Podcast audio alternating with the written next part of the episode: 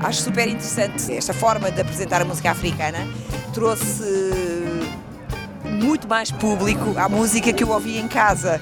Foi muito giro perceber que havia outras pessoas para além da minha família que achavam imensa graça à música que sempre ouvimos em casa, nas refeições e, à música que faz parte da minha, da minha existência, de que me constrói enquanto indivíduo. E, e trazer esta música para um público muito mais amplo, que não, não está tão familiarizado com os ritmos africanos, com o afrobeat, quer dizer, não, não conhecem de todo, trazer esta música e torná-la muito mais popular é uma forma, que eu acho que é uma forma de fazer uma, prestar uma homenagem a todos estes músicos que construíram o que é uma identidade musical africana que é tão forte e, e distingue-se das outras identidades musicais.